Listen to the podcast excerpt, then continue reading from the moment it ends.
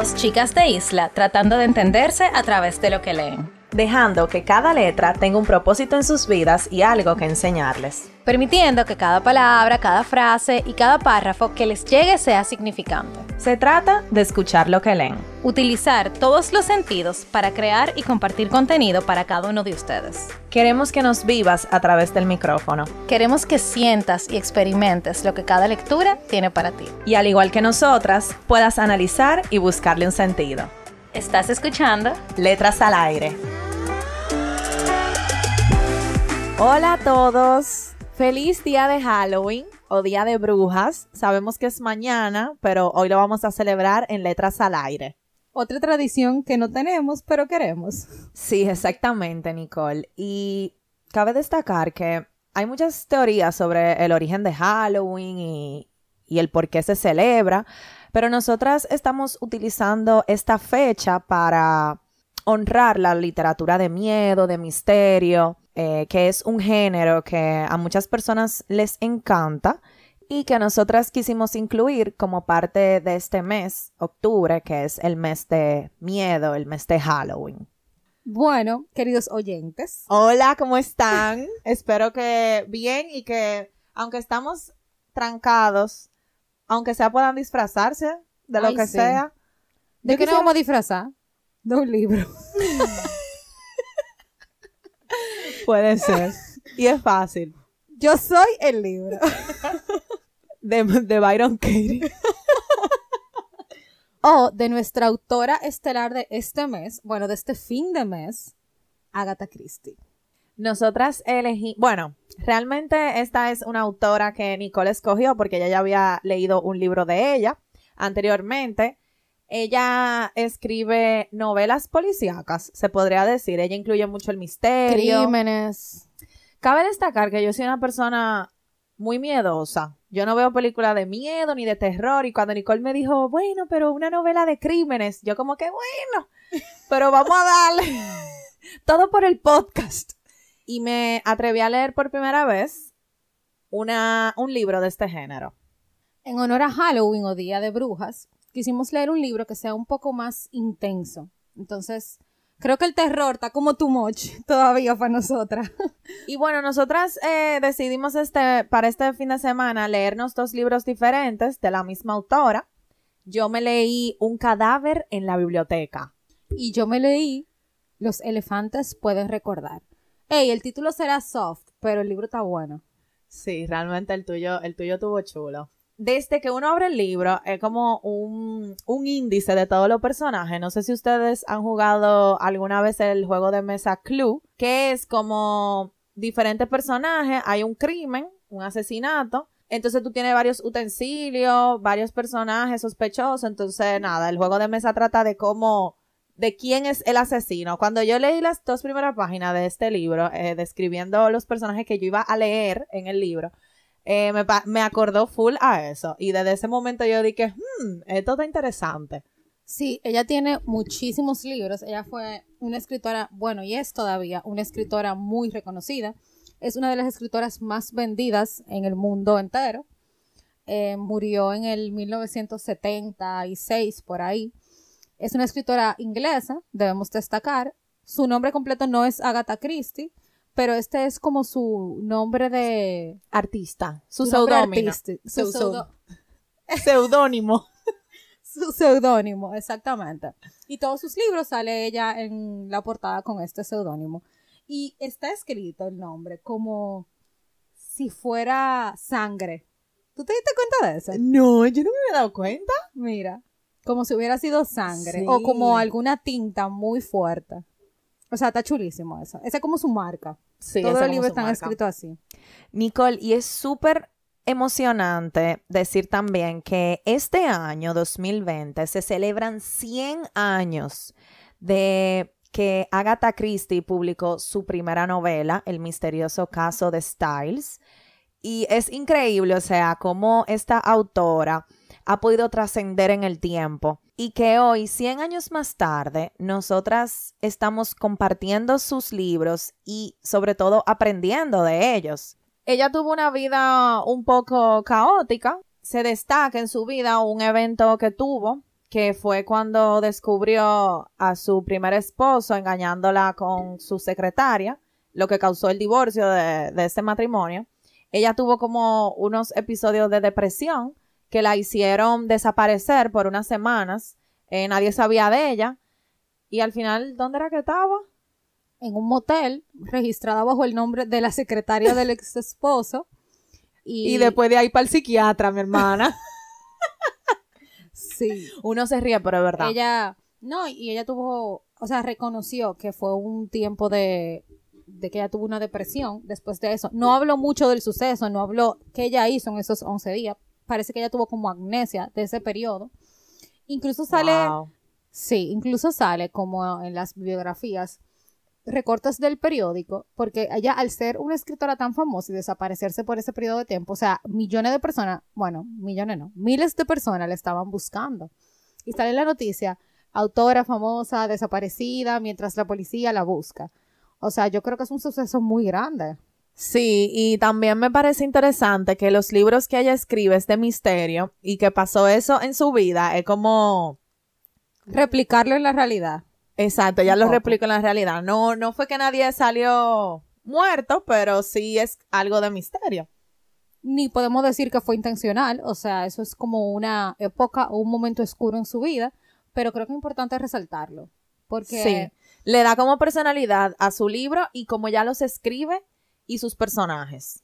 Exactamente. Hablando de los personajes, ella tiene personajes que se repiten en todas las historias que son el que yo me leí, el personaje principal es, bueno, uno de los personajes principales es Hercules Pirate, que es uno de sus personajes súper famosos en todos es como, sus Ella tiene como personajes icónicos que se repiten en sus libros, que son los mismos personajes, pero en momentos diferentes. Y con asesinatos, crímenes diferentes.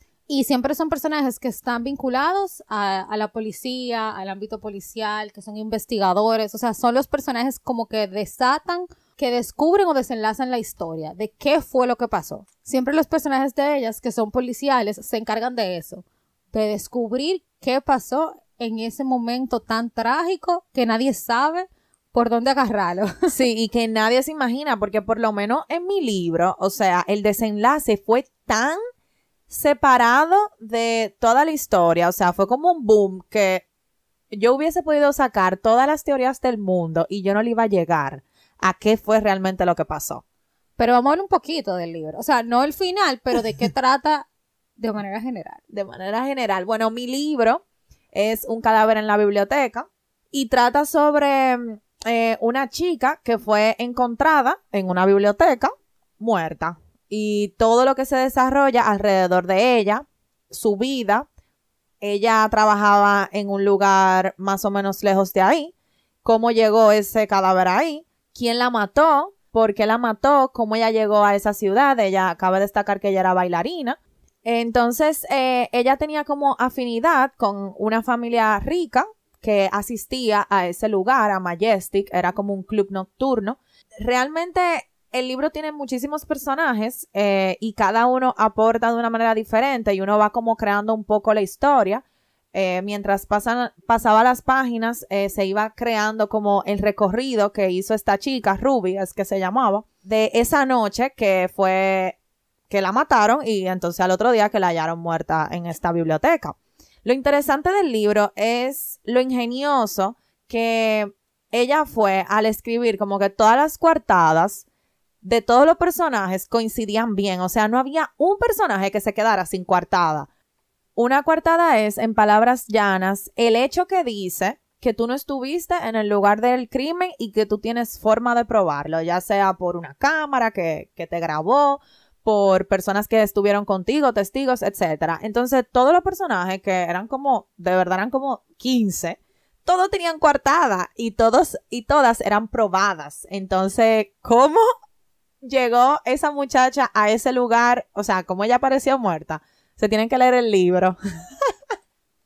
claro, ¿y cómo llegó a ese lugar? Mi pregunta sería, si todo el mundo que estaba a su alrededor tenía una coartada para estar en otro sitio, al momento que ella falleció o que determinaron que ella murió. Había un médico forense en el, en el relato y él decía, no, o sea, esta fue la hora que ella murió. Ni antes ni menos, fue entre 10 y 12. Y entre 10 y 12 AM, todos estaban en un lugar que se, que se podía probar. Entonces, bueno, por ahí es que va la cosa. Obviamente es mucho más complicado de ahí. Eh, mientras más leía, más me intrigaba y más quería saber qué era lo que pasaba. Ya en las últimas páginas, eso fue de una sentada que me lo leí porque yo quería saber quién era, porque para colmo, o sea, ella te, te deja hasta el final, o sea, no te dice quién es hasta el final. Final, o sea, de verdad, faltaban como tres páginas y ahí fue que ella me dijo, fue fulanito. Y eh, el otro personaje icónico que ella, que Agatha Christie, nuestra autora, escribe es de Miss Marple, que fue en mi libro la que estuvo. Y Miss Marple es un personaje que se repite en sus libros y a mí me encantó este personaje porque es una señora mayor, ella es solterona, o sea, ella descubre o puede intuir como la verdad detrás de cada crimen por cosas que ya le han pasado a ella o que ella ha vivido o que ella ha visto en su pueblo natal. O sea, por ejemplo, ella podía vincular que una persona, que un hombre rico se casara con una mujer joven porque en su pueblo natal pasaban estas cosas por estas razones. No sé si me doy a entender. Sí, está como claro. O sea, básicamente es que cosas que ella había visto antes, ella las replicaba al caso actual para decir que ese hecho pasó por esa razón, porque ella lo había visto. O sea, es una conducta aprendida, por decirlo así. Entonces, para ella era fácil vincular los hechos y era fácil para ella predecir lo que iba a pasar y saber antes que la policía y que los investigadores quién fue el asesino. O la asesina. O la asesina. Y el tuyo, Nicole, cuéntame, cuéntame un poco de los elefantes, ¿pueden recordar? Sí, de los elefantes pueden recordar. Bueno, la mía es una novela un poquito más conservadora, pudiera decir. Se trata de un escritor, o sea, básicamente Agatha Christie se metió en este libro porque habla de una escritora, literalmente, porque habla de una escritora que escribe novelas policiales muy famosa y muy reconocida y ella va como a una un encuentro literario en el cual se reúnen varios autores de libros diferentes, de géneros diferentes, y se le acerca una persona que ella no conoce y le pregunta que quién mató a quién. Si el esposo mató a la esposa o si la esposa mató al esposo y después se mató a ella. Pero eso en la vida, o sea, en la vida real como que ella se lo estaba preguntando o de un libro. No, ella se lo estaba preguntando en el libro de la vida real. O sea, de un hecho que había pasado. Ok. Porque esa persona conocía a alguien que ella conocía, que se llamaba Cecilia. O sea, Cecilia era como una conocida de la escritora famosa que se llama eh, Miss Ariadna. Entonces ella se queda como que, ¿qué? ¿De qué tú me estás hablando? Yo no sé de qué tú me estás hablando. Y la señora le dice, sí, yo quiero saber quién mató a quién primero, porque ellos se mataron entre sí, pero quiero saber si fue el esposo que mató a la esposa primero y después se mató a él o si fue al revés. Entonces, bueno, yo ustedes están viendo que el libro es como enredado. Entonces, a partir de ahí, ella se va de ahí, de ese lugar, y ella comienza como a investigar. Y todo empieza por ahí. Entonces, ella llama a Hercules Pirate, que es como el investigador privado, por decirlo así, que siempre aparece en los libros de Agatha Christie, o casi en la mayoría de los libros para que lo ayude con eso, porque ella se siente muy frustrada por esa pregunta tan extraña que le hicieron. Entonces, eso que pasó fue un caso que pasó hace muchísimo tiempo, hace 20 años, que eran personas conocidas de ella, o sea, amigos de ella que se suicidaron, fue un doble suicidio, y ella comienza a investigar. Y al igual que Carol, hay muchísimos personajes, y tú te mantienes el libro entero pensando quién fue que mató a quién, o si fue que un tercero estuvo, se hablan de muchísimas cosas, se hablan de infidelidades, se hablan de que fueron las personas que estaban en la casa. Entonces ahí tú comienzas, como Carol dijo, como club, a pensar quién fue que mató a quién o si fue un tercero. Entonces, al final pasa algo súper sorpresivo, literalmente las últimas 10 páginas del libro. Sí, Nicole me contó el final y yo me quedé como, como un minuto en shock. Yo dije, ¿qué? Tú no te lo imaginas, de verdad. Entonces, lo que me gusta del nombre del libro, que los elefantes pueden recordar, yo no sé si ustedes saben que dicen que los elefantes tienen buena memoria. Entonces, ella dice que ella va a estar en busca de los elefantes, que son esas personas que estuvieron en ese momento o en ese hecho o en ese periodo de tiempo de la vida de esas dos personas que se suicidaron, entre comillas, para saber qué fue lo que pasó. Entonces ella habla mucho de, tengo que salir a buscar los elefantes, eh, ya los encontré. Entonces es como tan interesante y me encanta la forma tan formal en la que se abre en el libro. O sea, ella redacta un- en un lenguaje tan formal. Yo nunca en mi vida, yo creo que yo he hablado así. No, y, exacto. Y a mí me encanta también lo ingeniosa que ella es escribiendo. Y cómo ella ata todas las cosas desde un principio para que en esa última 10 páginas tenga sentido. O sea, puede ser que fue sorpresivo porque para mí el final de mi libro fue muy sorpre- sorpresivo, pero habían cosas eh, más adelante en el libro o más atrás en el libro que daban indicios, es como que te van llevando, pero muy, muy sutilmente a lo que pasa en el final. Sí, como que te tiran una piedra así para que tú la agarres y al final tú entonces toda la piedra que te tiraron tú la colectes y digas, wow, sí, tiene Sí. sentido. Ok, ok, ok, por eso fue todo esto. Hay muchos, muchos acontecimientos que pasan que todavía pasan en la actualidad. O sea, eso, eso es impresionante. Sí, este libro se escribió, bueno, el mío, el tuyo se escribió como en, en el 70, por ahí. Sí, el, El mío mi- fue uno de los últimos libros que ella escribió. Y el mío fue en el 1942. Y estoy súper de acuerdo con Nicole. Algunas de las cosas que, mm, que yo leía, yo veo en la actualidad todavía. Sí, algo que me impresionó mucho fue que, bueno, estamos hablando de una novela policial y obviamente se ve mucho el tema del crimen. Y estaba hablando la escritora del libro, que se llama Miss Ariadna, y ella estaba diciendo cómo era increíble que la gente en, hoy en día, o sea, en su época, hiciera lo que le diera la gana. Cómo la gente puede agarrar, secuestrar a una persona, hacer lo que sea con ella y simplemente desaparecer. Cómo tú puedes robarle a una persona e irte como si nada pasó. O sea, eso me impresiona porque hoy en día nosotros vemos eso todos los días. Sí, demasiado. Como personas poderosas hacen lo que quieran y siguen caminando como que no están cometiendo ningún crimen, como que no están robando, como que no están dañando a la sociedad. O sea, sí, eh, y, eso pasa. O, quitándole la vida a una persona. Porque ella lo decía como, como la persona que comete un crimen simplemente lo hace y la conciencia no se lo come por dentro y pasan años y años y podemos buscar los crímenes más famosos del mundo que son asesinos en serie y pasan años y esa persona literalmente no les importa. Bueno, tienen, tienen una enfermedad, pero es increíble porque ella diciéndolo, yo me sentí hoy 30 de octubre del 2020 y este libro fue escrito en el 1971, 72. Sí, exactamente. Por ejemplo, algo que en mi libro yo vi fue el chismoseo. O sea, para dar un poquito de contexto, la chica que fue hallada muerta en esta biblioteca, la biblioteca mm, era una biblioteca de una casa, de una casa de, de unos esposos ricos. Entonces, desde que esa muchacha se halló muerta ahí, lo primero que todo el mundo empezó a decir fue que el dueño de la casa tenía algo con esa muchacha y que fue un crimen pasional. O sea, eso fue, o sea, lo primero que todo el mundo empezó a decir. Y que, ay, pero este hombre era de la iglesia.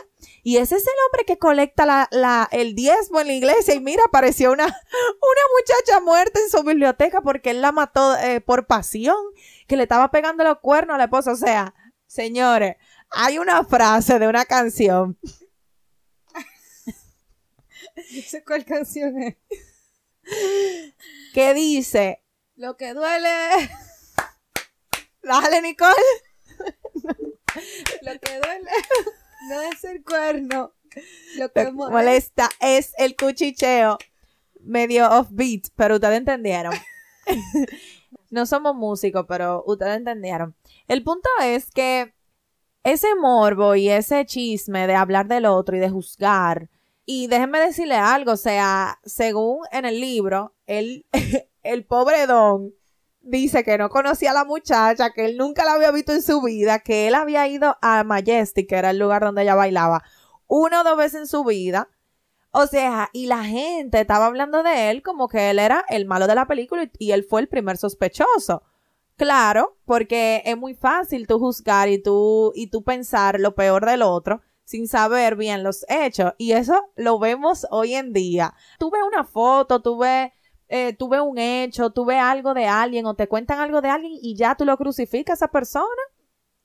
Y, y tú piensas lo peor de él o de, o sea, de esa persona sin saber el contexto. Entonces, para uno es como más fácil eh, uno inventarse una historia y chismosear del otro. A veces uno se lo encuentra hasta divertido, entretenido. Y no está bien. Ese, ese don eh, sufrió una depresión en el libro por esta situación, porque todo el mundo lo estaba acusando. Y óyeme, o sea, eso pasa en la vida real. ¿Cuántas veces uno no acusa a alguien o piensa algo malo de alguien sin saber bien realmente el trasfondo? Y también sin ser empático. Señor, imagínense ese don que se encontró, y miren, uno se ríe ahora, pero imagínense ese don que se encontró en su biblioteca, un cadáver de alguien que él no conocía. El que tenía todo lo libre ese hombre, ese pobre hombre y su mujer. Entonces, uno a veces, yo creo que una de las lecciones, pudiéramos decir, de este libro, es que uno no es empático a veces. Y uno no se pone en los pies del otro. Y a uno no le duele lo que el otro está sintiendo. Obviamente porque yo no lo estoy sintiendo. Pero eso no quiere decir que tú no puedas decir, wow, si yo tuviera en sus zapatos, yo no quisiera que 200 gente estén diciendo todo lo que están diciendo de mí. O sea, le sacaron en carata que él era el que daba la limosna en la iglesia. ¿Tú puedes creer eso? A mí me dio mucha pena. Obvio, es un personaje. Es ficticio, pero señores, eso, eso lo podemos ver en cualquier hecho así hoy en día. No, y cuando uno está leyendo, uno se mete en el libro y uno le duele, uno le Bueno, duele. eso sí es verdad.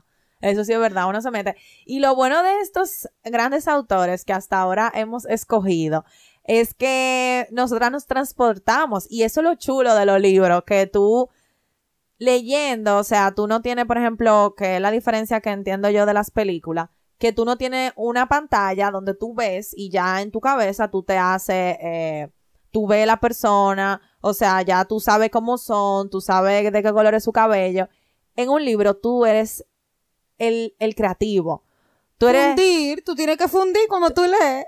Tú eres el creativo, el director de arte, el director de fotografía, la locación, lo, lo, lo talento, tú eres todo. Y eso es lo chulo, el libro. O sea, un libro te abre la imaginación muchísimo. Nicole y yo podemos leer el mismo libro y encontrarnos los personajes. O sea, yo rubia y tú brunette. Cuando yo era más pequeña, yo leía mucho. Y yo, como, mientras fui creciendo, yo medio le fui perdiendo como el amor a la lectura. Y gracias a este proyecto que Nicole y yo hemos empezado, yo he vuelto como a, a enamorarme de los libros, a enamorarme de yo quedarme en un espacio tranquila, yo que soy muy alborotada y muy extrovertida, quedarme en un espacio tranquila, en paz, leyendo, imaginándome, o sea, yo puedo estar por fuera muy, muy serena, pero por dentro, o sea, están pasando emociones, explosiones y toda la cosa. Eh, me encanta eso, que me hace sentir un libro. Sí, estoy totalmente de acuerdo contigo. Cuando tú lees, tú te transportas totalmente porque tú tienes que crear en tu cabeza absolutamente todo. O sea, ese cerebro tuyo está fundiendo A mí yo. 100%, pero tú estás tranquilo. Es como contradictorio eso. Sí, totalmente.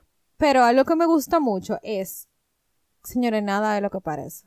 Nada. Esa yo creo que es la lección más importante que nos deja esta autora.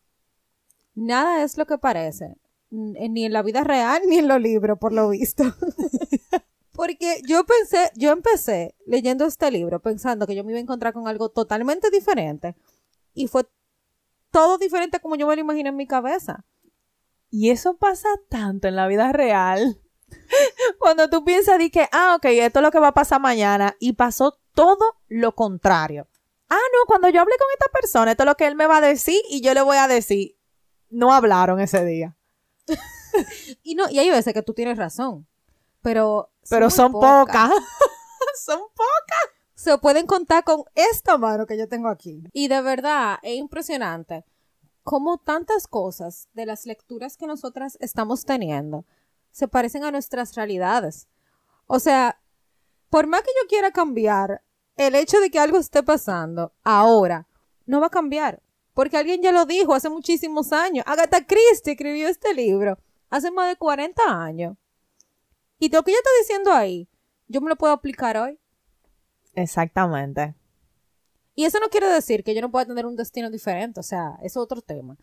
Pero me encanta cómo nosotras, cómo los seres humanos nos relacionamos independientemente de la época en la que estemos. O sea, en esa época que ella estaba, o sea, yo no me imagino viviendo en esa época, o sea, yo no sé lo que es eso. Porque yo vivo en una época de tecnología, de avance, y que independientemente del momento en el que ella se encontraba cuando escribió esto y el momento en el que yo me encuentro ahora, que es un momento totalmente diferente, yo me identifico con lo que ella dice y me identifiqué con muchas cosas del libro. Bueno, ustedes saben que a mí me encanta subrayar. me identifiqué con muchas cosas del libro que yo digo, wow, o sea, esto hoy en día yo lo puedo aplicar. Y yo creo que eso es lo valioso de la lectura. Además de tú aprender, tú poderte identificar con lo que tú estás leyendo. Y que son diferentes autores. Exactamente, que no tienen nada que ver el No uno con el otro. El uno con el otro no tiene nada que ver. Por eso es que dice más, ¿cómo es? De Juan. Dice más de Pedro. No.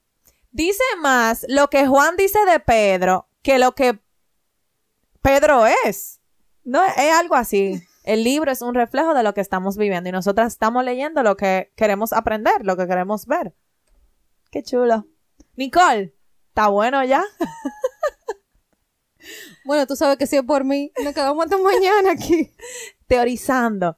Bueno, señores, gracias por escucharnos, gracias por estar aquí, gracias por llegar hasta aquí. Recuerden que estamos en redes sociales, arroba letras al aire podcast, y se pueden suscribir en nuestro newsletter que está en el link de nuestra bio y escucharnos por sus plataformas favoritas. Así que nada, pasen feliz resto del día y que mañana tengan un lindo Halloween, que se puedan disfrazar, disfrutar y puedan pasarla bien.